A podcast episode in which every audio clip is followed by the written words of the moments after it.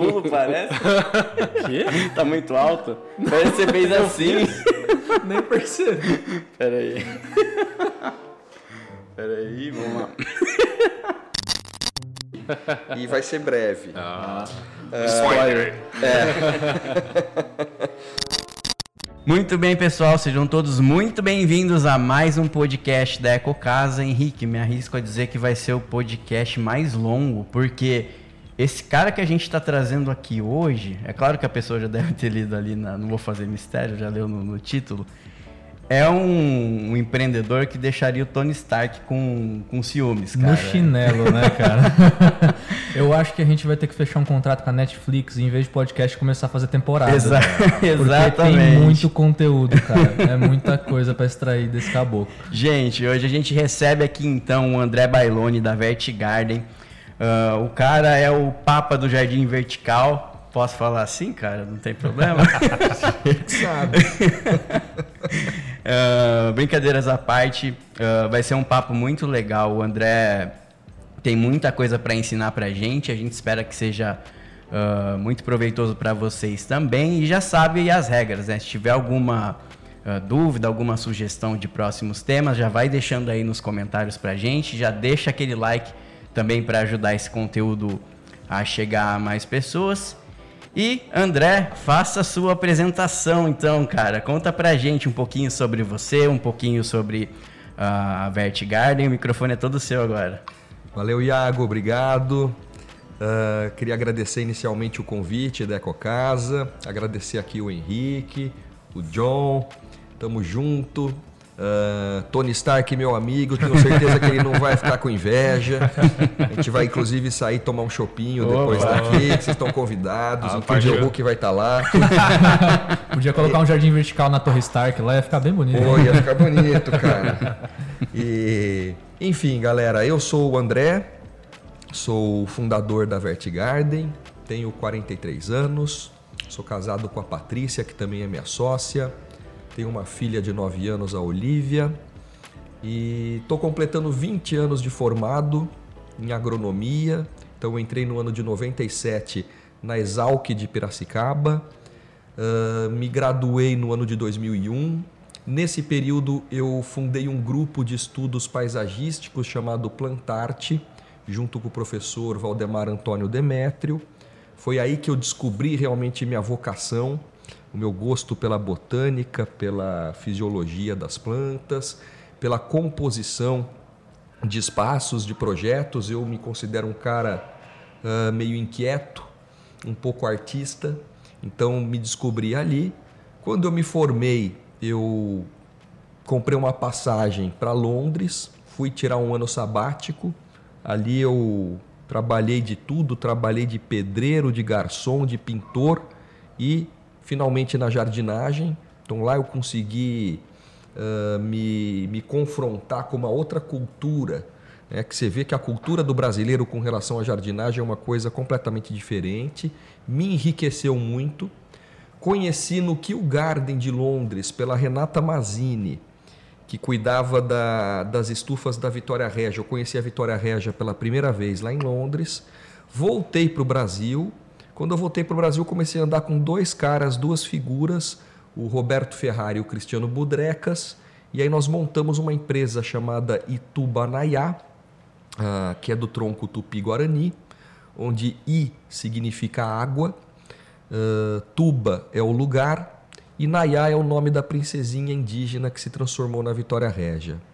Então, ah, o nosso foco era um foco voltado ao paisagismo ah, funcional, que é um paisagismo onde a estética das plantas ela vem num segundo plano, mas em primeiro plano vinha a funcionalidade dos tratamentos. Então, tratamento eh, por fitorrestauração, fitoplanta, restauração é a restauração, fitorrestauração do ar, fitorrestauração da água, fitorrestauração da terra, enfim, caminhamos trabalhando em cima disso, eh, com foco principal em wetlands. Para quem não conhece, são os, taus- os- os tais jardins filtrantes, né? são sistemas onde a água percorre ah, ah, alguns tanques e mediante ao fluxo, se é um fluxo ascendente, se é um fluxo descendente, uh, que deixa o sistema aeróbio ou anaeróbio, uh, esse sistema vai trocando uh, a água, ela vai se confrontando com os micro-organismos que estão presentes nas raízes da planta e você acaba fazendo um tratamento de efluente, seja ele doméstico, industrial ou mesmo um polimento de água para reuso né, em irrigação. Uh, a empresa durou uns 10 anos, né, a Itubanaiá, assim, com essa parceria. E em 2012 que eu foquei no mercado de jardins verticais. A gente já tinha feito alguns ensaios de jardim vertical, mas uma paisagista amiga minha me apresentou o trabalho do Patrick Blanc num livro e fiquei encantado com tudo aquilo e vi que realmente o futuro Estava ali, não que o futuro não está nas wetlands, acredito muito no produto das wetlands, mas ali atrás a gente estava olhando muito à frente e o mercado ainda não estava pronto para assimilar esse tipo de tecnologia. E o jardim vertical não, o jardim vertical já era um. Eu, eu já sentia a coisa mais macia né, para assimilar isso tudo. Eu vi uma, eu vi uma pegada né, uh, muito forte nisso. E foi aí que eu pivotei e comecei a trabalhar com jardim vertical. Então, assim, uh, desses 20 anos de formado, de profissão, de engenheiro agrônomo, atuando no paisagismo, foi praticamente metade dele uh, para Itubanaiá e a outra metade para Vertigarden, que é onde eu me encontro aí no momento atual. Resumindo, é isso aí. Resumindo mesmo, cara, resumido. porque essa história uh, eu já pude saber mais alguns detalhes, inclusive acho que a hora que eu falar a palavra mágica. Ah, segura vai, vai desencadear umas duas horas aqui de. segura, de deixa para a segunda temporada. De entrevista.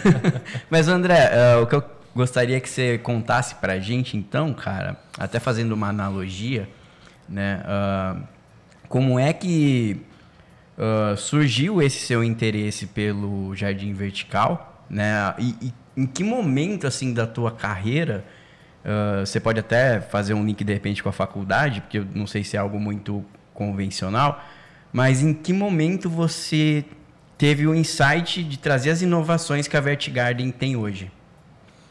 Insight de inovação, eu, eu me considero um cara muito inquieto e tô sempre atrás de algum tipo de inovação. Isso desde molecote, uhum. desde moleque quando andava de skate na rua, entrava nas construções para roubar madeirite e, e, e caibro e prego para montar minhas rampinhas de skate e ficar lá pulando na rua, né?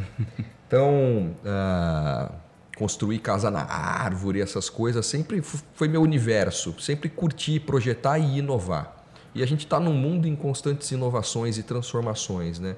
Eu me considero muito bem encaixado nesse mundo. Gosto desse mundo VUCA, desse mundo bunny, que é esse mundo volátil, né? É, que a gente vive hoje. Então, a, a Vertigarden, como eu disse, uh, o encanto surgiu realmente quando essa paisagista Bárbara Ocello me mostrou os trabalhos desse francês que inventou o que hoje é o Jardim Vertical Contemporâneo, né, que é o Patrick Blanc. E, e dali eu vi uma oportunidade, porque além do artista, eu, eu gosto de empreender. E quando você é empreendedor, você quer fazer a coisa acontecer. E quando você se encanta com a coisa, você enfia aquilo na cabeça e, cara, você não vai descansar enquanto você não fizer aquilo acontecer, né? E foi isso que mexeu comigo. Então acho que a Vertigarden, o gosto pelo jardim vertical nasceu ali, né? Apesar de já ter feito algumas coisinhas quando tinha o Xaxim, que hoje está em extinção, Sim. né? Porra, o que, que eu não plantei de orquídea em Xaxim, bromélia, né? Era uma ferramenta extraordinária, né? E infelizmente entrou em extinção, acabou. Aí veio a tal da fibra de coco, mas não tinha a mesma pegada, né? E qual era a outra pergunta? O encanto da Vertigarden e e o... as inovações. Isso, como é o tanto de inovação que a gente vem trazendo. Isso. Cara, eu acredito que sozinho a gente não vai para lugar nenhum. Porque as coisas vêm borbulhando na cabeça assim, tem aquela história, né, que é meio que um clichê, mas uh, uma coisa é você ter uma boa ideia. A outra coisa é fazer essa boa ideia sair do papel. É a outra grande ideia. Então, você ter a boa ideia nasce numa cabeça mais visionária. Ponto. Você vai criar aquilo agora e para fazer aquilo sair do papel e acontecer e virar um produto e virar algo que você consiga comercializar, que tenha os processos redondos, né? Para isso você tem que contar com uma equipe e essa equipe ela tem que ter uma alta performance, né? Eu acho que é, que é a grande diferença do que hoje estão se construindo no mundo corporativo. A gente vê aí as diferenças entre as multinacionais e as startups, né? Multinacional vem de uma coisa muito engessada, onde os funcionários não têm empoderamento nenhum. Né? Ele tem que submeter aquilo a uma aprovação central, né? É, numa hierarquia mais piramidal. E quando você vai para uma startup, todo mundo tem o empoderamento, todo mundo é um colaborador. E quando você abre essas portas, uh, você deixa a coisa toda mais linear, mais horizontal, né? E, e aí você consegue criar com muito mais velocidade. Né? Porque hoje o mundo ele é pautado na inovação e na velocidade. Sim. Porque não adianta você ter uma inovação e fazer ela emplacar daqui dois, três anos, cara. É tudo muito é. rápido. É tudo, é tudo muito agora. rápido. É. Então você tem que ter velocidade e você tem que ter tração. E você só consegue isso através realmente do empoderamento dos funcionários, dos colaboradores. Né? Os colaboradores. Agora, não adianta você só empoderar um colaborador que não veste a identidade corporativa da empresa. Sim. Porque a empresa tem uma cultura. E você tem que construir essa cultura. E construir essa cultura é a tal da missão, visão e valores que muitos colocam só num quadrinho na porta da empresa para as pessoas olharem e falarem: olha, ele tem missão, visão e valores. Né? Mas não, aquilo vem de dentro, né? vem do tal do Golden Circle, do Simon Sinek, que fala do, do, do, do, porquê realmente que eu existo. Né? O Círculo Dourado, não sei se vocês já ouviram falar dessa historinha do Círculo Sim. Dourado, né? mas eu acho que está aí, você criar em primeiro lugar uma identidade cultural, uma identidade corporativa, onde a empresa tenha uma cultura própria, que as pessoas possam responder pela empresa sabendo como funciona aquela cultura. E a partir desse momento que elas se sentem empoderadas, de poder contribuir com as soluções, você começa a criar as coisas de uma maneira muito mais ágil, muito mais rápida. Né? Então eu sou muito grato à minha equipe que faz tudo acontecer. É, é um time, né? Sim. É, todo e... mundo entrosado, entendendo como que joga, é mais rápido de acontecer as coisas. Né? E, meu, isso assim, eu, eu posso até dar, dar um testemunho, né? Porque eu fiz o, o curso é, com eles lá. E é a universidade, um, né? Universidade, Isso, Universidade Vertigarden, né? depois você vai falar um pouco também é, pra gente.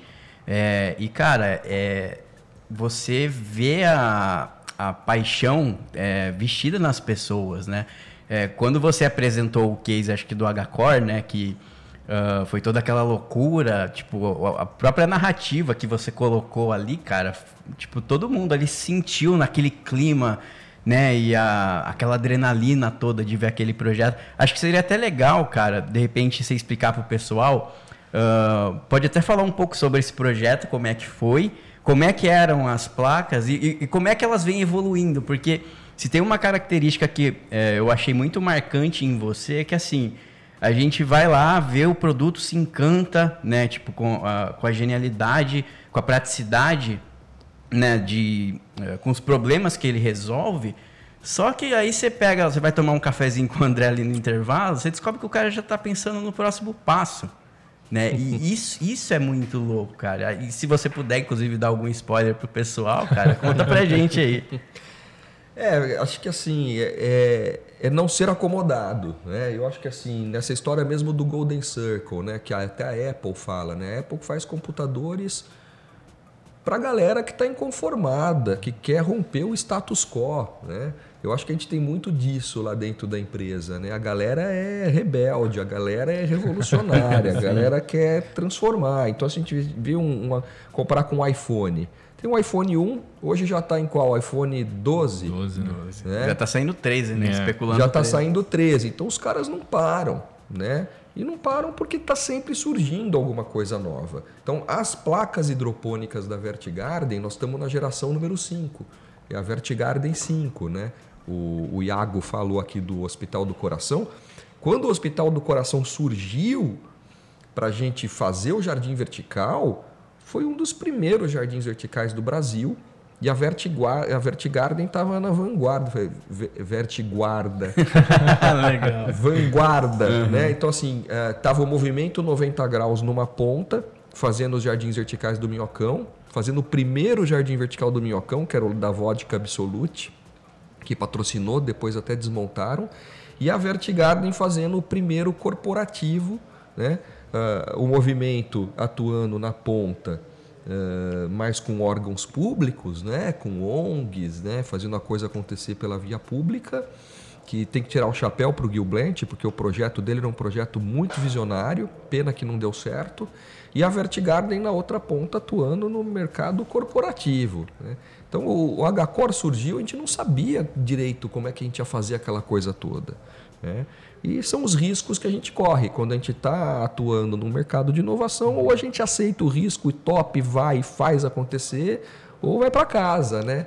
Eu tenho um lema que é go hard or go home. Go home e, e, aí a placa ela tinha 2 por 2,40, era uma placa super pesada. A gente apresenta isso no segundo dia do curso Dose Tripla, que, que é o primeiro dia é o curso Home Light, que são os cursos de jardim vertical em menor escala.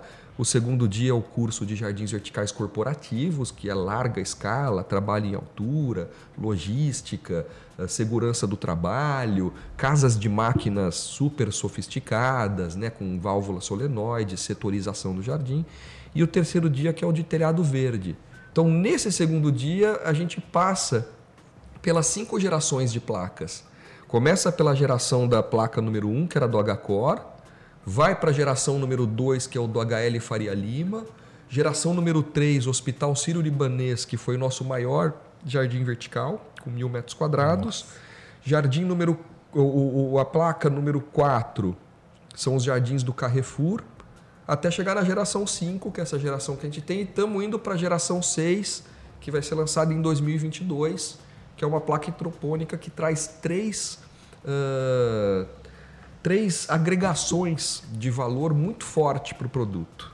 Mas esse spoiler, esse é spoiler. Ele, ele, fica por aqui, Para, a galera vai ter que aguardar. tá logo aí também. É muito tá bacana, tá logo aí. André, e entrando mais nesse cenário do empreendedorismo nessa, no jardim vertical, né, que a gente está discutindo aqui. Qual é a tua impressão com relação à resposta do mercado nacional, mercado brasileiro, para essa área do jardim vertical, telhado verde, porque, querendo ou não, essa pegada da arquitetura sustentável, para nós ainda do Brasil, é uma coisa muito nova. Né? Uhum. Lá fora, você em Londres, acredito que tenha visto isso com muito uhum. mais facilidade uhum. e empregado com muito mais força no mercado. Uhum. Como uhum. que é a sua impressão dessa resposta do mercado e as expectativas para isso, cara? Eu, eu vejo o mercado mudando muito rapidamente. Eu, eu, brinco que a geração millennium de hoje, daqui 10 anos, vai estar ocupando as mesas dos CEOs nas grandes corporações, vão ser os CEOs, os CMOs, os COOs da vida, né? E essa galera vai estar tá ali na linha de frente tomando decisão e essa galera é, é um público que já vem pedindo muita transparência em tudo. É o que eu sempre falo. Não adianta você colocar um jardim vertical na fachada do teu empreendimento e falar que você é sustentável. Sim. Porque você pode fazer isso dando chute em cachorro na rua, Sim. maltratando criancinha. É só maquiagem, né? né? Vira, vira só uma né? maquiagem, é. vira um greenwashing. Quando a gente fez o congresso da Vertigarden, o congresso internacional ano passado, a gente contou com o Patrick Blanc, que fez uma palestra só pra gente, e ele falava muito do greenwashing para tomar cuidado. Então assim, como é a metodologia e os seus processos para você colocar esse jardim vertical na fachada. Ser sustentável é. não é ter uma planta na parede, né? Mas é cuidar do processo todo como um si. Exato. Um si, e a galera esquece do tripé da sustentabilidade, uhum. que Sim. é o ecologicamente correto, socialmente viável, né? E o economicamente, economicamente, viável e socialmente justo, né? Sim. Então, uh, eu vejo muito por aí. Agora, uma, questão, uma coisa é fato Empreendedor busca retorno econômico. Uhum. Sim. Ninguém investe em nada que não tenha retorno. Então, se um supermercado, se um hospital, se uma grande corporação está investindo em jardim vertical na fachada dela, é porque ele enxerga algum retorno. Ou vai ser um retorno direto através realmente do, da, da, de você diminuir gastos energéticos com ar condicionado porque se você vegeta o teto e vegeta a parede, você vai diminuir esse gasto. Uhum. Então você vai ter um payback. Sim. Ou através do marketing ambiental que isso gera. Uhum. Né? Porque as pessoas começam a ver que essa companhia, é, é, essa empresa, ela realmente tem os olhos voltados a, a, a, a trazer isso, né? A, aflorar essa coisa aí na, na, na humanidade. Né? Então eu acredito que sim, a gente está num caminho certo. Uh, a coisa. Eu, eu já estou esperando os carros saírem voando. a gente vê entregador de pizza, as pizzas já sendo entregues por drone, né? O drone já virou ambulância em alguns uhum. casos, e aí já está levando pelo menos uh, de, de, ambulância, né? Daqui a pouco os carros saem da rua, e aí o que, que vai acontecer com todas essas ruas, né? É. O que, que vai virar? Jardim. Né? Jardim. né? E a gente vai ter tecnologia para isso tudo. Sim. Eu acho que sim, a gente está num caminho de muito mais respeito à natureza. E a hum. pandemia veio de encontro também. Né? Veio nesse encontro de fazer a pessoa se voltar mais para a residência, a, a, a, trabalhar uma reforma na casa dele para deixar o ambiente mais confortável para o home office. E o empresário também vendo que existe essa possibilidade do ambiente híbrido. Então uhum. o cara vai estar dois dias na casa dele, dois dias na empresa, um dia no coworking, um dia visitando obra no campo. Né? A coisa vai girar mais ou menos assim. Então quem tem coworking hoje vai repensar, ao invés de ter aquelas baias Sim. lotadas em, em cubículos de, de, de em, em, cubículos de, de vidro, né? Uh, cheio de gente num, num, num, prédio com o que a gente chama de síndrome do prédio doente, Nossa. porque o ar não circula, é, né? é só o ar condicionado torando nesses puta prédio espelhado. Cara, nós estamos passando por uma revolução. Sim. Nós passamos a revolução industrial, nós passamos outras três revoluções na comunicação. A revolução, nós tivemos a revolução uh, quando o homem começou a, a falar, e aí era uma revolução na comunicação de forma oral. Depois nós passamos por uma revolução na comunicação que era a forma escrita. E aí ele começou a escrever em tábuas, começou a deixar a história armazenada para alguém ler, que não era só de forma oral. Depois veio a revolução de rádio e TV, que aí sim nós tínhamos os, os organismos oficiais de comunicação para chegar em casa e ouvir um jornal para saber que aquilo realmente era oficial. E hoje nós estamos passando por uma quarta revolução, que é a revolução da internet e das redes e das mídias, que gera toda uma comunicação não oficial, que não é a da Globo, do SBT, da Record, da Bandeirantes, mas é do Twitter, do Instagram, do Facebook, onde nós passamos a ter voz. E o que está se escrevendo ali é uma incógnita, ninguém sabe de nada. Né? Então acho que assim a gente está ainda uh, engatinhando, a gente está, na, na, minha concepção, a gente está aí numa, numa era medieval para um novo iluminismo. Né? Eu, eu, eu, eu, vejo dessa forma. A gente não a gente está engatinhando nessa nova comunicação, a gente está engatinhando nesses novos processos de se construir um novo mundo uhum. mais verde, com uhum. mais. Né? Mas, cara, daí para frente eu não consigo, não consigo enxergar. É, é, é muita viagem, cara. Uhum. Até porque. Aí eu vou me perder aqui no tem... Stark. até, até, porque a gente, que nem você falando da, das revoluções, né? As grandes metrópoles estão partindo para crescimento vertical, vertical, né? Porque não tem mais espaço horizontal. É. E o jardim está acompanhando isso, né? Porque a gente tem que crescer as cidades, é, foi, foi, tem que. Era uma pergunta que eu tinha. Você acha que tá acompanhando o jardim vertical está acompanhando essa evolução? Porque hoje os edifícios praticamente em capitais horizontais não existem, são todos verticais. Então, a, a, tendência é que os jardins passem também a ser todos verticais. Né? É, não adianta a gente Aliás, cara, um tudo, adendo, né? né? Uh, seria até interessante você comentar sobre isso. Verticais e cada vez menores. Né? Menores, né? é. Espaço, é, os próprios espaços cada vez mais confinados. Uhum. E tem solução para isso também, tem, né? Que agora existem os estúdios, né? Exato, não são nem é, lotes, é, são estúdios. Exato. É porque a gente fica concretando tudo em cima do verde, né? E sem o verde a gente não sobrevive. Então a gente precisa fazer ele acompanhar a gente, né, cara? A natureza tem que crescer junto. É, é, assim, a natureza tem que, eu acho que a gente tem que preservar os biomas, Isso. né? Preservar muito forte os nossos biomas, que é o que realmente faz a coisa toda girar, né? Os rios voadores, o, o, o potássio que vem da Ásia para cair aqui na Amazônia pelos ares, né? isso tudo acontece porque os biomas estão uhum. aí. Mas a gente não pode esquecer do nosso ecossistema, uhum. que é a cidade. E a gente, para isso, para viver na cidade, a gente tem que viver de uma forma mais macia. Né? A gente tem que tentar resgatar esses valores da natureza. É o que a, é a missão da Vertigard é resgatar os valores da natureza e do campo e trazer esses valores para dentro da cidade, principalmente em locais antes nunca imaginados. Uhum. Né? Por exemplo, vegetar a parede de um edifício. Eu vejo hoje que não tem eh, projeto de arquiteto que não saia com um jardim vertical, que seja um negocinho uhum. desse tamanho na varanda, ou que seja uma fachada num, está acompanhando, está acontecendo de uma forma muito veloz e já virou assim, já não é mais um produto de luxo, vamos tá dizer assim. Está virando necessidade. Está né? virando necessidade. É, só que isso tem que acompanhar o reuso da água, uhum, né? porque você não pode ficar desperdiçando água. Né? Então isso tem que acompanhar um monte de outras ações. Né? Quando o, o, o Haddad cometeu o erro, e eu acho que foi um erro, de fazer o projeto de lei onde ele tirava verba de TCA, de termo de compensação ambiental, para fazer metro quadrado de jardim vertical no Minhocão, isso daí é, criou uma, uma crise dentro da Secretaria do Verde e do Meio Ambiente, dentro dos ambientalistas, porque, cara, você está tirando dinheiro que é para plantar árvore, para botar metro quadrado de jardim vertical e os ganhos ambientais do jardim vertical são totalmente diferentes do ganho uhum. ambiental de uma árvore. Sim. A árvore sequestra carbono, que ela impregna esse carbono no seu lenho e vai formando madeira através desse carbono impregnado, que é o tal do sequestro do carbono. O jardim vertical não faz isso, são herbáceas, são arbustos.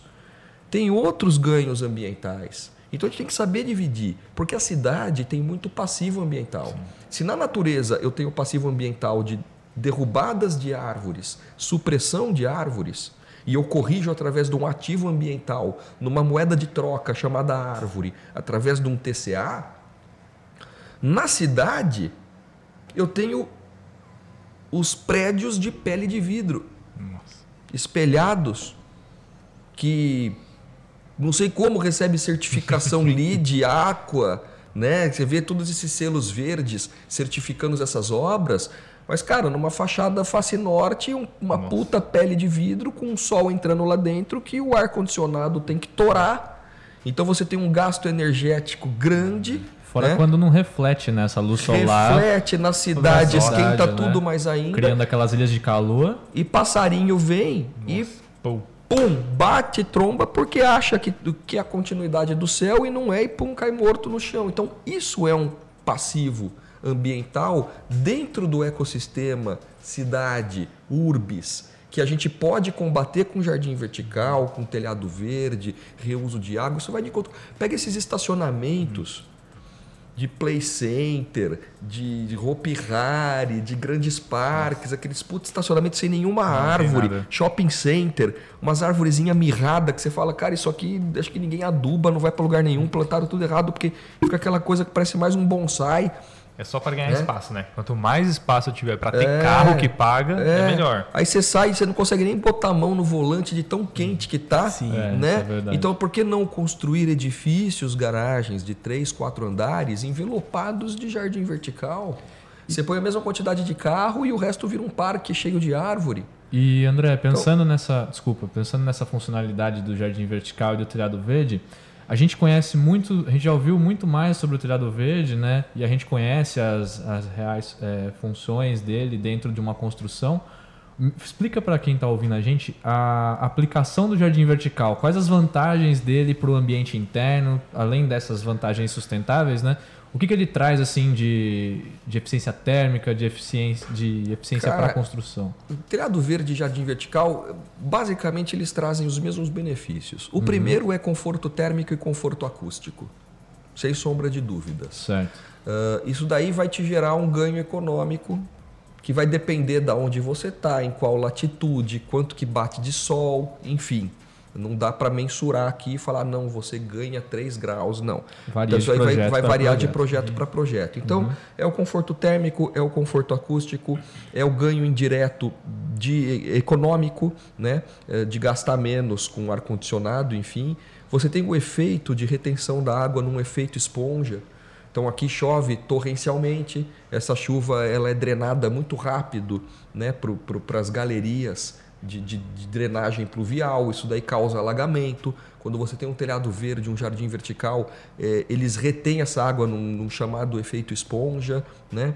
Uh, você traz mais benefícios em relação ao microclima, porque jardim vertical e telhado verde consome água. Normalmente são equipamentos de irrigação automatizados que fazem tudo acontecer e a planta ela transpira pelos estômatos né? Então ela acaba jogando essa água na atmosfera e você tem ali uma condição de microclima, de bem-estar. Se você tiver um ambiente com vários jardins verticais, você vai sentir essa umidade das plantas jogando essa água para o meio ambiente, né? Numa é. época, tipo, por exemplo, para o inverno também você sente a diferença por ter essa umidade, né? Por Numa época mais seca, né? Exato, né? Aliás, deixa eu já aproveitar aqui, ó, que isso tem bastante a ver com uma pergunta que a gente recebeu.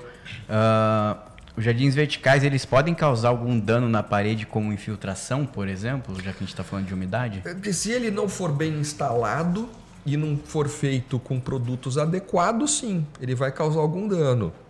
O nosso sistema é de placas hidropônicas. Né? A água escorre somente pela frente do painel, onde nós temos os feltros de poliéster, que são poliésteres agulhados e que retêm água. Né? E nós temos um espaçador de alumínio de 38 milímetros que forma uma, uma fachada ventilada. Então, no caso da Vertigarden, com uma instalação bem feita, você não vai ter problema de infiltração. E pensando na, na instalação da Vertigarden, a gente estava falando aqui da sustentabilidade né, dentro desse nicho. Uh, como que a Vertigarden se posiciona com cada projeto que vai executar? Qual que é a preocupação da empresa para executar isso de forma sustentável? A primeira preocupação da empresa é ver se o empreendedor sabe o que ele está comprando. Uhum. É igual você ter um amigo que é um baita porra louca, vive bêbado e fala assim, vou comprar um cachorro. Não vai você fala, bom. cara, você sabe que, vem cá, vamos conversar. Cachorro é um ser vivo, você tá ligado que você vai ter que passear com ele, você vai ter que dar comida para ele, você vai ter que tirar carrapato. Quando você for viajar, você vai levar ele com você. E ele dura uns 15 anos.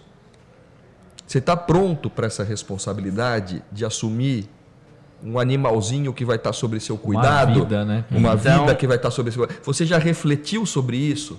Então essa é a primeira, a minha grande preocupação. A primeira grande preocupação é fazer esse trabalho na cabeça do empreendedor que tá, ou do cara que tem ou do, do cara que é na, na residência mesmo que está comprando um jardim vertical. Então, André, você está me falando que se eu quiser ter um jardim vertical, eu vou ter manutenção, é isso? É, você vai Tô ter manutenção, lógico. Essa dúvida é. Iago, você corta o cabelo, você faz a barba, Sim. você corta a unha. Fica sem cortar a unha três meses. Zé do Caixão. Fica sem, sem fazer a barba uhum. um ano. Nossa. Mas também sem pentear, sem passar lá as pomadinhas do, dos hipsters. Sim. Que tem já as barbinhas, né? Não, uhum. sem cuidado, desleixado. Come qualquer coisa né? Uh, bebe qualquer coisa, não cuida do corpo, né? O jardim vertical é a mesma coisa, o jardim é a mesma uhum. coisa, o ser vivo é a mesma coisa. Se você não se cuida, você vira um cara aí, fica sem tomar banho. Da, mas da né? onde você acha que vem, é, que vem essa crença? Porque tem muito disso, né? Tem gente que acha que, às vezes, porque você vai ter uma tecnologia mais uhum. avançada, você não vai ter que é, cuidar minimamente do, do seu jardim, né? Eu lembro é. até que você trouxe um relato para a gente no, no, no, curso sobre isso. Por que, que você acha que as pessoas têm essa visão e a solução para esse tipo de pessoa que pensa assim, que tipo, ah, eu quero ter um jardim vertical, é, é o que? É plástico? Mas eu acho que é pela questão da automatização da, do jardim. É, o jardim, Sim, né? ele tem uma automação onde... É, porque assim, o que, que a planta precisa? Água, luz nutriente. E alguns cuidadinhos chamados tratos culturais. O que, que são esses tratos culturais? Podar ela, fazer um corte no cabelo, cortar a unha e cuidar do ataque de pragas e doenças. Você vira e mexe, pega uma gripe, pega uma doença aí, tem que se tratar, Covid, vai se tratar, né? Ou uma praga, né? Um carrapato. Né? um miquim. então, a... se você tem a água disponível de forma automatizada e na Vertigarden também os nutrientes são super solúveis e a gente coloca num sistema chamado fertirrigação, os nutrientes vão junto com a água. Então a, a, a planta está bebendo água e comendo os nutrientes que ela precisa de forma automática. E a luz é no projeto. Se é um jardim a pleno sol, vai ser projetado para ter plantas que aguentam o pleno sol, se ele é de sombra, plantas de sombra. Se é em ambientes mais sombreados ainda, a gente tem luz de fotossíntese para a planta realizar fotossíntese, mas isso não te exime da responsabilidade de cuidar do quê? Das podas e dos ataques de pragas e doenças. E elas acontecem de forma esporádica, né? E se acontecesse uma borboleta vier e colocar uns ovos no seu jardim e dali eclodirem lagartas, elas são super vorazes e vão comer uhum. um metro quadrado do seu jardim, as plantas, você vai ter que ir lá replantar. Então não é. Aí vem essa vertente aí das plantas de plástico, Sim, né? É, para mim isso é uma modinha que, que daqui a pouco passa, porque não é possível no mundo onde até ontem estavam descriminalizando o canudinho de plástico nas praças de shopping, o cara construir 300 metros quadrados de jardim Nossa. de plástico. É triste, né, é cara? É triste. É... E até né? Porque ele não quer cuidar, ele não é, quer dar uma manutenção. energia mórbida, é. né? É, então, é muito estranho. E voltando à pergunta do Henrique, que ele falou, o que, que você leva em consideração? Em primeiro lugar, imputar na cabeça do cliente, do empreendedor, a necessidade da manutenção. Sim. Em segundo lugar, água. Da onde vem o recurso uhum. e de que forma vai ser feito. Porque o jardim vertical consome água, uhum. mas a gente tem como minimizar esse consumo através de, de, de, de, projetos onde a gente faça isso em circuito fechado, existe uma contribuição de água de reuso, né? tem diversas formas de você projetar isso, enterrar cisternas né? e trabalhar com as cisternas. Então, a água, a gente pode dizer que antigamente eu, eu, é um jargão que eu uso, mas assim, a água era uma riqueza, era uma, uma, um recurso natural. Hoje a água é uma riqueza uhum. natural. Então a gente tem que ver isso. E em terceiro lugar, uh, segurança dos funcionários. Uhum. De que forma eu vou instalar isso? Os caras vão estar tá pendurados lá em cima, em altura. Então preciso de todos os equipamentos e preciso de todos os respaldos e segurança do trabalho uh, em cima. Então, assim, em primeiro lugar, zelar pela vida das pessoas. Sim. Né? Então acho que eh, a regra é essa: botar na cabeça do cara que é manutenção, não desperdiçar água e segurança dos funcionários em primeiro lugar. Essas é, são as regras de ouro aí. Até porque o cliente tem que entender que não basta ele ter o jardim lá porque ele é sustentável, né? Ele tem que saber que ele tem que cuidar para para ele ser realmente sustentável, né? Não, Exatamente. Até tem uma dúvida. Eu queria saber se para um jardim interno e um jardim externo as plantas mudam. Mudam. Mudam. Bastante. É. Bastante. É que eu vi, eu estava vendo um vídeo no, no canal seus e eu vi que tinha samambaia num jardim externo. Muita gente fala que a samambaia é uma planta de sombra, né? Sim. É, essa samambaia é uma samambaia americana. Uhum. É. Que ela aguenta bem, principalmente o sol da manhã. Uhum. Então a gente pode usar ela pleno ah, sol. Ah, legal. Mas assim, você precisa ter um conhecimento botânico e entender um uhum. pouquinho das plantas né, para colocá-la no jardim vertical. Você tem que, ter, que respeitar, em primeiro lugar, as condições de sol e, em segundo lugar, as condições hídricas. Então, eu não posso colocar uma planta suculenta, uhum. que tem bastante reserva e que precisa de pouca água, do lado de uma Sampatiens, que é uma planta que bebe muita água. Né? Eles, eles ficam incompatíveis. Uhum. Então, quando você vai projetar, você tem que partir de algumas premissas básicas Sim. como essa. Outra coisa, um jardim vertical lá no alto, as plantas lá no alto, elas vão receber muito mais influência de sol e vento do que as plantas que estão aqui embaixo. Né? E as plantas que estão aqui embaixo, elas recebem uh, toda a contribuição de água de irrigação que vem por gravidade. Então você rega lá em cima, lá em cima seca mais rápido, uhum. aqui embaixo seca mais devagar, e você ainda tem a contribuição toda da gravidade uhum. que desce da água lá de cima até aqui embaixo.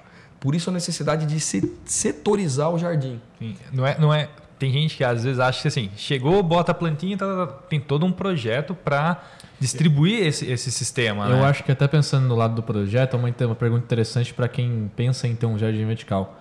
A questão da estrutura para sustentar o jardim vertical. Por exemplo, eu posso pegar qualquer parede da minha casa e falar assim, ó, quero aqui.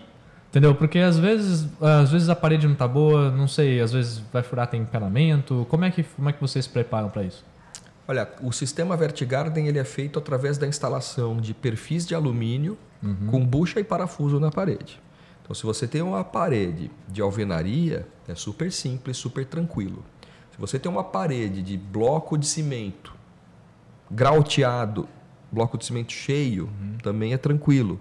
Aí você começa a pegar bloco de cimento vazio, bloco de cimento oco, bloco cerâmico, né? Eh, você tem que, que buscar no projeto estrutural aonde estão as vigas. Né? É para você fazer você fazer a grande fixação nas vigas e assim muitas vezes muitos projetos quando é na residência que são coisas menores você mesmo consegue ver isso daí é tranquilo agora quando é um projeto maior de larga escala a gente precisa trabalhar junto com o engenheiro estrutural Sim. e aí, porque assim, o, o- o- são quatro pontos de fixação por uma placa de um metro quadrado. Quanto- Então a gente pode dividir o peso Isso, por, por esses quatro pontos. A placa hidropônica é, é o sistema mais leve que existe no mundo, porque a placa hidropônica pesa 10 quilos por metro quadrado, é super leve. É muito. Quando você encharca ela de água e ela já fica saturada na capacidade de campo, ela vai para 20 quilos. E aí você coloca as plantas, dependendo das espécies, vai de 40 a 50 quilos, já adultas e encharcado de água. Então, peso máximo é 50 quilos. Se você dividir pelos quatro pontos, a gente está falando em 12 quilos e meio por ponto né, de fixação. Nós tivemos agora em, em Porto Alegre instalando um, um- um- dois, dois Vertigarden num restaurante japonês, interno, com luminária de fotossíntese. E chegamos lá, era tudo de drywall. Não. Aí você tem que comprar as buchinhas de drywall. É uma bucha especial que você enfia, puxa, ela tranca lá Expande. dentro, expande.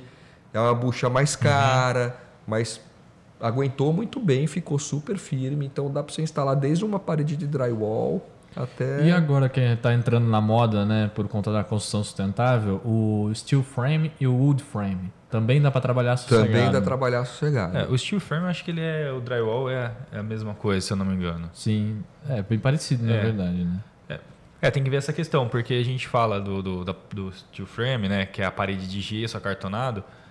É, nessa questão da irrigação, precisa ser, por exemplo, aquela placa verde que ela é para umidade ou aquela placa, placa branca? Ou Não, não, não tem problema porque o nosso sistema a água Não- não, não vai passa molhar para a né? parede. É. Ele é não vai molhar. né? É. Ele passa pela frente Sim. somente. Então, assim, pode ficar tranquilo, Ah, tá. pode É. ficar seguro. Porque às vezes a pessoa acha que por ela ter feito com uma, uma placa branca, ela não vai poder fazer ali, né? Sim. É, Eu acho, que, eu acho que agora que a gente está um pouco mais técnico e falando um pouco mais sobre as plantas, acho que você podia fazer aquela, aquela pergunta mágica, né? Certeza, cara. A palavra Ah, mágica? eu, eu acho que tá na hora mas, já. Não, mas eu queria ir embora hoje. Ah, Ah, entendi. eu trouxe o colchonete, então. Gente, então agora vocês vão ter aqui, com exclusividade, narrada por essa voz de radialista. Conta pra gente, cara, um pouquinho, voltando agora na sua história, né? Conta. Primeiro, conta a história da Nayazinha. É. E segundo, conta como é que você se apaixonou por ela. E quem que é a Nayá? Cara, você sabe que quando eu, eu voltei de Londres, isso tem já 20 anos, e comecei a mexer, mexer com isso, eu era conhecido como o André da Vitória Regia. eu andava com o Roberto Ferrari e o Cristiano Budrecas, eu era o André do Roberto e do Cristiano, que era o André da Vitória Regia. E por muito tempo ficou isso, né? É, Cara, eu conheci a Vitória Regia em Londres. E erroneamente eu achava que Vitória Regia era a ninféia. Que a gente vê essas de folhas menores, tem em tudo que é jardim botânico, em lagos, dá uma flor muito bonita. Tem um cara na Avenida Paulista que pega essas flores de ninféia no jardim botânico, aí ele pega um aguapé, que é praga também, que fica flutuando na água. Aí ele fura o aguapé, põe a folha de, de, de ninféia, enche num balde e vai lá para a Avenida Paulista vender como flor de lótus. Olha só, cara. E aí, cara, esse cara é um trapaceiro, cara. E, e eu vejo muita gente cair no golpe dele. Na época ele cobrava cinco reais cada mudinha, dura três dias em casa e depois já Nossa, era. cara. Mas assim, é, erroneamente eu acreditava que aquilo era Vitória Regia, até que eu conheci lá no Kew Garden em Londres o que realmente era Vitória Regia. numa feliz coincidência, quando eu voltei para o Brasil, comecei a andar com o Roberto e com o Cristiano, eles estavam implementando o hotel Unique Garden, que é uma, um, um, um passivo ambiental, um, um, ativo ambiental, vamos dizer assim, né? Uh, enfiado lá na, em, em Mariporã, Atibaia. E o, o, proprietário ele queria uma Vitória Régia, então a gente começou a fazer as pesquisas de Vitória Régia e fomos atrás realmente da, da planta.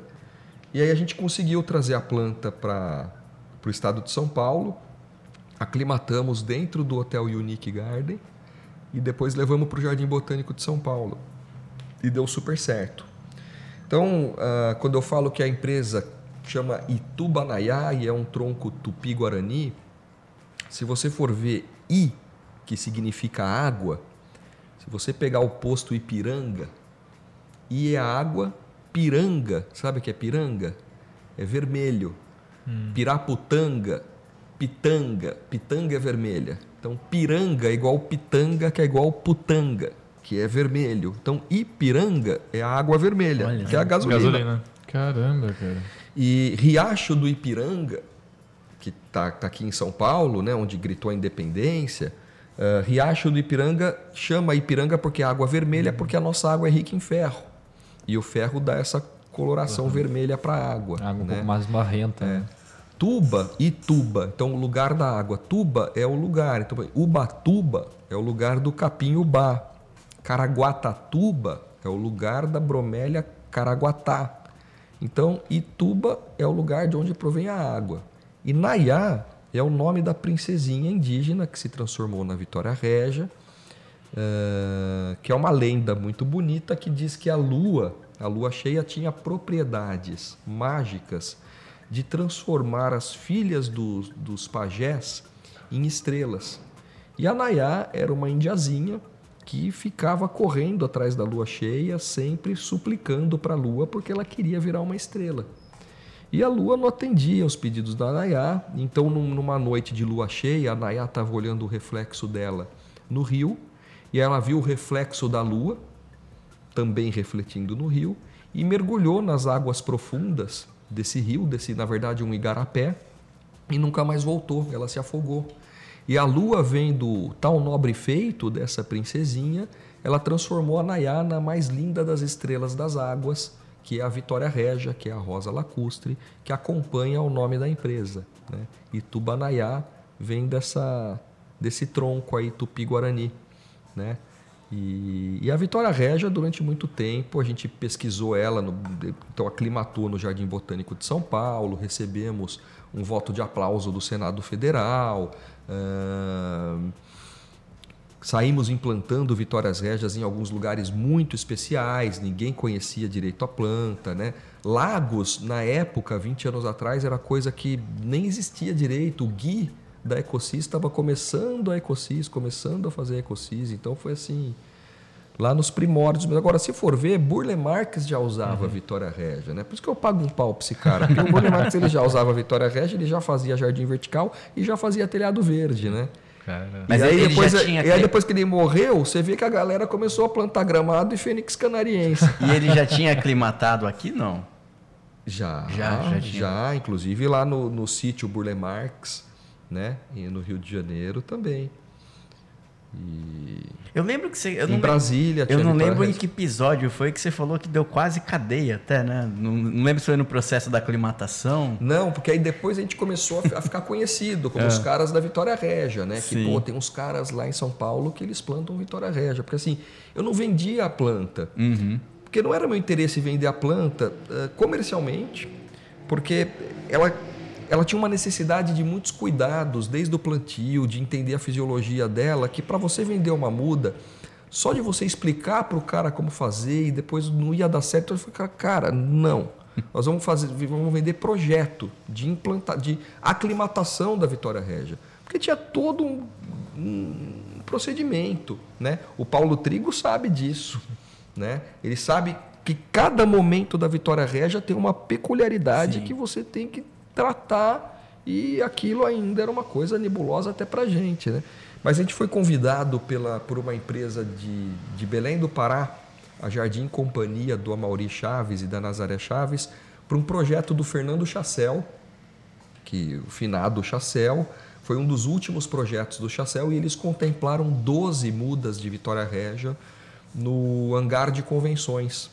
E aí eu levei as mudas aqui de São Paulo, do Viveiro, da Itubanaiá, mas eu me certifiquei, né? Eu fui, eu fui lá no Ceasa, tirei guia de transporte vegetal, tirei registro no IBAMA. Então eu levei tudo documentadinho, tudo bonitinho. Quando eu cheguei com as mudas de Vitória Régia de avião lá em Belém do Pará, chamaram o IBAMA para me prender. Nossa. Caramba.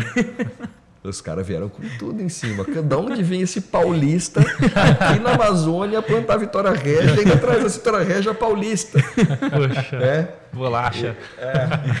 Que Então desaforo é aí, esse, né? bom, é, não, não tem como ter extrativismo de Vitória Régia em São Paulo, porque ela não é endêmica de São Paulo, ela é endêmica da Amazônia. Então tô fazendo um extrativismo da onde se eu tô trazendo de São Paulo, né? Mas deu tudo certo, graças a Deus. No Jardim Botânico de São Paulo também chamaram, queriam chamar o IBAMA para pegar a gente. Aí foi ciúme de, de, de, de pesquisador que estava ali no parque e tal.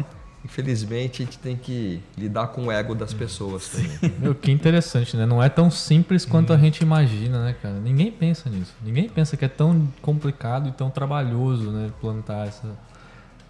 É, existe toda uma normativa, né? Que, que tem que ser rigorosa nessa parte fitossanitária, né, Sim, cara? claro. Você não pode sair com produto do Brasil e levar para Europa. Agora, o que exploraram a gente em É. biopirataria, né, cara? Exatamente. E nego faz biopirataria até hoje, se enfia na, na Amazônia, cata lá o que ele quer catar, enfia no bolso e vai embora. Ah, acontece e, cara, acontece com tá os vendo. animais também, né? Muito. Os animais Exato. Aliás, silvestres, é, né? uma dúvida que eu tenho, assim, esse é um assunto que eu de fato não entendo nada, mas ah, eu vejo que o, o inglês em si, ele tem uma paixão muito forte pela Vitória Régia, né?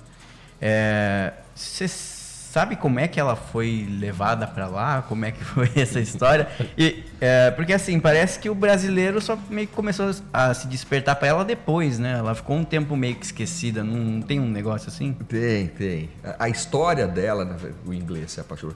Ela, ela leva o nome da rainha. Sim, Ela é. levou o nome da rainha durante muito tempo. Vitória Régia foi o nome científico dela durante muito Caramba. tempo. Né? Ah, os nomes populares são Iampé, Nampé, Olha. Nampé-Açu, Forno de Jaçanã, né? Ah, Rainha d'Água, Estrela d'Água, Aguapé, Aguapé-Açu, né? que são os nomes indígenas.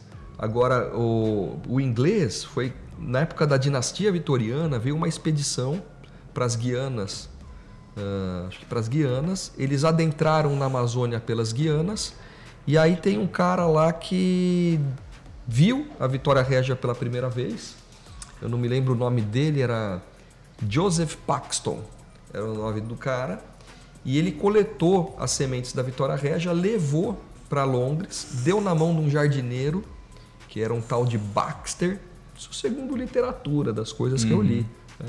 E esse Baxter conseguiu germinar as sementinhas da Vitória Régia.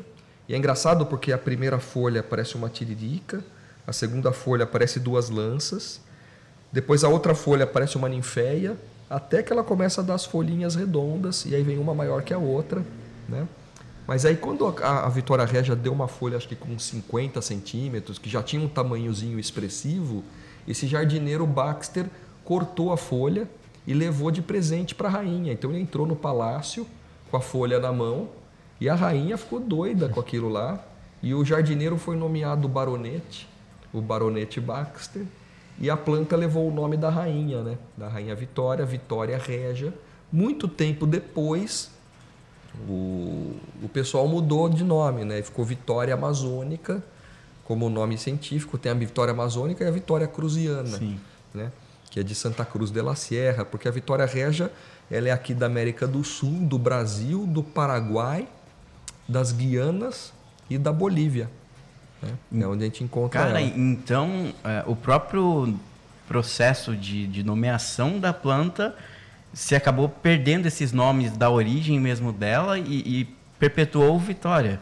É, a Vitória Régia, né? Porque assim, toda planta, ela, é, o que registra a planta mesmo, o RG da planta é o nome científico. Então, O nome popular é o teu apelido. Então o Iago tem o sobrenome dele, é esse é o seu nome científico, né? Vamos dizer assim. Sim. Os seus apelidos, Qualquer um pode dar. qualquer um pode dar. Caramba. É isso aí. Então, mas então, é, o primeiro nome científico dela acabou surgindo em detrimento dessa história, né? Em detrimento da história, da Rainha Vitória.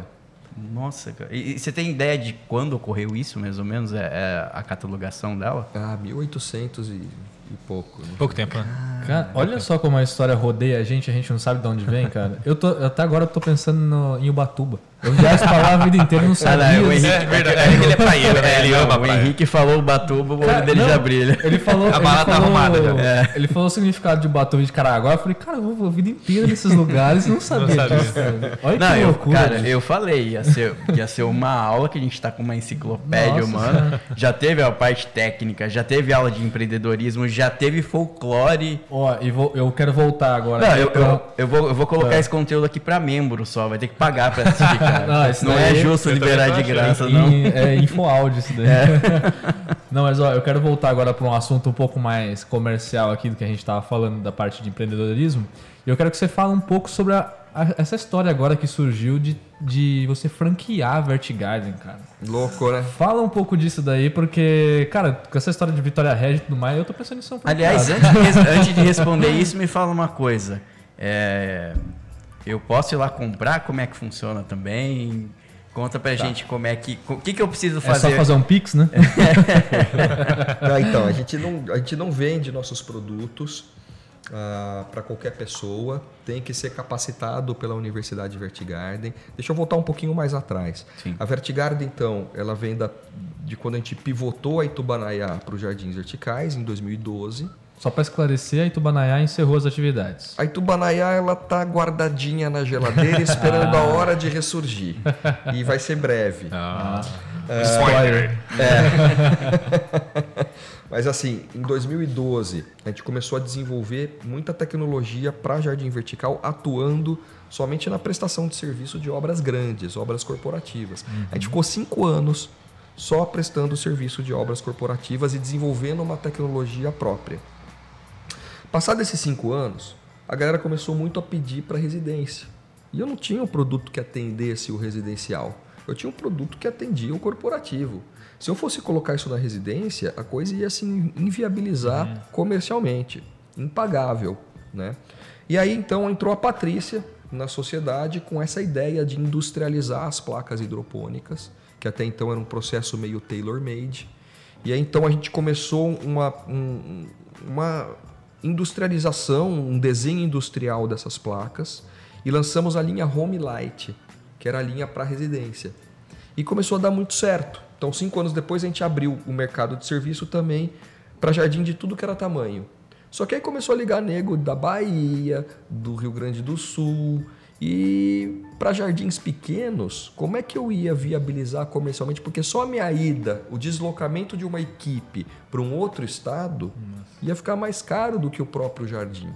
Falou, cara, a gente está com um puta produto na mão, mas a gente não tem capilaridade, a gente não tem alcance para chegar lá na ponta com um preço bom. Na ponta o preço ficava caro. E aí, em contrapartida, a gente começou a ver muita gente querendo copiar a nossa tecnologia. Falou, cara, quer saber? Se estão copiando, é porque estão gostando. Sim. Isso chancela uma certa autoridade. Já somos a vanguarda. Já temos to tudo isso, todo esse processo redondo. Vamos abrir. Vamos criar a Universidade Vertigarden, onde nós vamos capacitar aquelas pessoas que querem fazer o que a gente faz. E a gente vai começar a vender a nossa tecnologia para essas pessoas, mas capacitando elas. Porque não adianta eu pegar e vender o produto para qualquer um que quiser ir lá e o cara não sabe o que fazer com aquilo Vai até estragar sua marca, né? Sua- vai estragar a marca. Então a gente criou então em 2018 a Universidade Vertigarden, só com cursos presenciais inicialmente, e começou a dar muito certo. São hoje são quase 600 instaladores capacitados em todos os estados brasileiros e já veio gente da Costa Rica, dos Estados Unidos, da Argentina, do Paraguai, né, fazer o curso com a gente para levar um pouquinho dessa tecnologia para eles.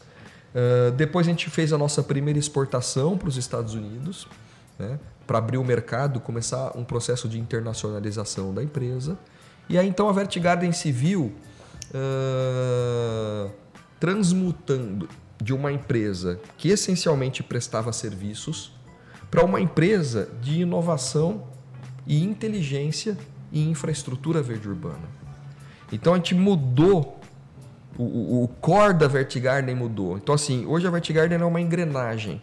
Essa engrenagem começa com a prestação de serviço, principalmente serviços icônicos, que são aqueles que trazem um nome por detrás, como um hospital sírio-libanês, como um SESC da Avenida Paulista, porque aí eu coloco a minha tecnologia que eu estou desenvolvendo dentro desse serviço para mostrar que ela funciona. Uhum. E isso me gera um marketing que me traz as pessoas para dentro da universidade. Aqui eu já tenho uma fonte de receita, que são os cursos online e presencial. Aqui eu formo os instaladores capacitados que vão começar a comprar os produtos do meu e-commerce, onde eu revendo esses produtos e também o que eu industrializo, que são as placas. E aí essa pessoa que é um instalador capacitado, eu acabo fidelizando ela através da franquia. Ah, Porque aí sim. quando ele vira um franqueado, aí sim ele vira Vertigarden. Hum. Porque enquanto ele é um instalador capacitado, ele é um cara que simplesmente fez um curso e está apto a trabalhar com os nossos produtos mas ele é a empresa dele, ele não tem nenhum vínculo com a Vertigarden. Mas a, a Vertigarden hoje ela tem estrutura então para em questão de logística mandar o produto para qualquer instalador ou franqueado do Brasil. Qualquer instalador franqueado do Brasil, a gente despacha os produtos. Uhum. Uh, uh, um dos nossos diferenciais competitivos é justamente esse do atendimento e do pronto atendimento, com questão de frete e tudo mais. Então a gente já tem todos os produtos em estoque. Uh, existem alguns produtos que são sob demanda, mas porque aí tipo é reservatório, que precisa ter o tamanho certo do jardim, né? Mas é, é o pronto atendimento, é o nosso grande diferencial. O show de e, e é isso. Então a universidade deu muito certo, a Universidade Vertigarden. Hoje a gente já conta com cinco cursos diferentes. Acredito que a gente não vai parar por aí. Daqui a pouco surge outro curso, já estamos até conversando assim. E, e o franqueado, ele necessariamente vem de dentro da Universidade Vertigarden. É um cara que tem que ter passado por essa experiência uhum. para daí ele se tornar um franqueado ou não. Né? E aí existe um perfil que a gente escolhe dentro dos instaladores capacitados para porque o cara tem que estar tá, ele tem que estar tá com uma uma proposta de sinergia muito encaixada com a gente. Né? Não é qualquer um que a gente pega para franquia. Seria mesmo. O cara, o cara tem, o cara é escolhido a dedo. Então a gente prefere ter menos franqueados, mas que carregam a mesma identidade corporativa da franqueadora, né? Ou falta pouco para lapidar, né? Mas assim tem que ter essa sinergia. Né? Uhum. É aquela coisa que a gente falou dos colaboradores. Tem que estar tá entrosado, tem que vestir a camisa. E a mesma coisa do franqueado. Ele tem que ser um colaborador seu estando em outro lugar, né? Sim, exato. Não, legal. E eu esqueci minha pergunta. Não vai ter corte. Você tem certeza, cara? É? Tem certeza que você esqueceu? Ó, oh, tempo. É, eu vou ter que liberar o André, vai logo. Pera aí, faz um corte aí. Não, sem corte. Sem corte, cara. sem corte. Aqui é tudo ao vivo. Eu não falei para vocês, eu tô transmitindo. Ai, meu Deus do céu. Não, esqueci. esqueci Vamos mandar por WhatsApp. É, essa daí eu vou ter que mandar por um e-mail depois, pedir uma consultoria. André, uh, então pra gente finalizar, cara, eu queria agradecer imensamente a sua participação. Nada disso, tem um paga a sua... Aqui. Não, isso aqui não pode. Vai, vai não, querer vou, fazer. vou fazer um paga nós aqui hoje, porque teve muita gente de peso aqui, cara. A gente merece. Vai, deixa, deixa, deixa. Vai, vai, vai. Solta. Ó, não, porque assim, é, a, gente, a gente fala aqui muitos nomes grandes, a gente fala muita gente de peso e a gente, pô, a gente precisa de um empurrãozinho, né? Pra dar certo, né? Todo mundo sabe disso. Então, pô, queria aí agradecer é, e pedir uma colaboração da Netflix, ah, da Apple Entendeu? O Globo, SBT, Record, Bandeirantes, Twitter, Instagram, Play Center, Hop Harry. E eu queria mandar, eu queria fazer um agradecimento especial aí, porque foi o Nossa, padrinho do acho- nosso Ah, podcast. não, esse é acho. Esse, esse merece, o nosso padrinho do podcast. Eu acho que sem ele, nem o André tá aqui, é capaz. Mas o nosso queridíssimo Burle, Marx. Opa! né? Ele merece, principalmente um grande abraço, Eu tava, aonde quer que ele esteja. eu tava achando que você ia falar que era o Tony Stark. ah, não, o Tony Stark É, é, eu, mais tro- eu, eu trocaria, eu trocaria todos esses patrocinadores pelo pelo Tony Stark. Stark. Se Tudo ele bem. quiser, eu topo. Marvel, um abraço. Então é isso. Ah, André, brigadão, cara, por ter ah, participado aqui com a gente. Foi uma baita aula. A gente sai aqui muito mais enriquecido. Tenho certeza que quem está acompanhando também. E se você não curtiu ainda, faz favor, né? Meu, o conteúdo não, não tem como você assistir isso aqui sem curtir. Desculpa. Ah, não, por favor, Não, um curtir, não tem, um não comentário. Pô, gente, manda pra geral. todo André, mundo. As redes. É, é, a gente vai deixar na, na descrição aqui também, vamos colocar aí na tela as redes do André, da Vert Garden. Ah, e, cara, deixa uma mensagem aí pro pessoal. Eu acho que a principal que eu queria passar aqui hoje pro pessoal entender é que, tipo, é, você vai ter que cuidar do seu jardim vertical se você quiser Vai, ter sim. um, tá? Vai. Isso E eu- que eu mais estava preocupado. Mas vale a pena? Ó, E eu acho que o André vai ter que voltar pra, Ah, com outros certeza. podcasts. Não, com certeza, cara. Eu, eu tô pensando já em montar assim, uma mesa com uns oito lugares, porque, tipo, a gente vai ter que fazer Bate-bola, né? todo podcast com Aham. todo mundo. O André, Sim, o Paulo, Paulo, porque, aham. meu, não dá, tipo, é muito É pouco muito tempo. assunto. Mas obrigado mesmo, André, pela disposição aí. Valeu. Ah, a gente sabe que agradeço. como um, um CEO magnata aí é difícil, né? Os horários aí na agenda. Ah, deixa um recadinho pro pessoal, então, aí, pra gente finalizar, é, sobre a, a Vertigarden, para quem quiser saber mais, onde pode encontrar informação. E a gente já parte pra despedida. O recadinho pra galera é: não seja um conformado, não tenha medo da sua autenticidade, você é um ser humano único e só existe você no planeta. Então, sem tapua. go hard or go, Go home. home.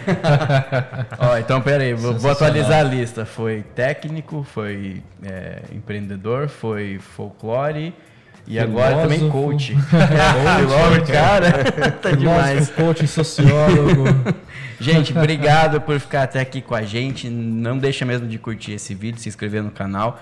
Manda também para alguém que você acha que pode se interessar por esse conteúdo e participa, tá? Isso é o mais importante, porque a sua participação pode trazer aí novos temas, pode fazer o André voltar. De repente, se você tiver uma pergunta muito boa, a gente laça o homem de novo, faz ele voltar aqui também.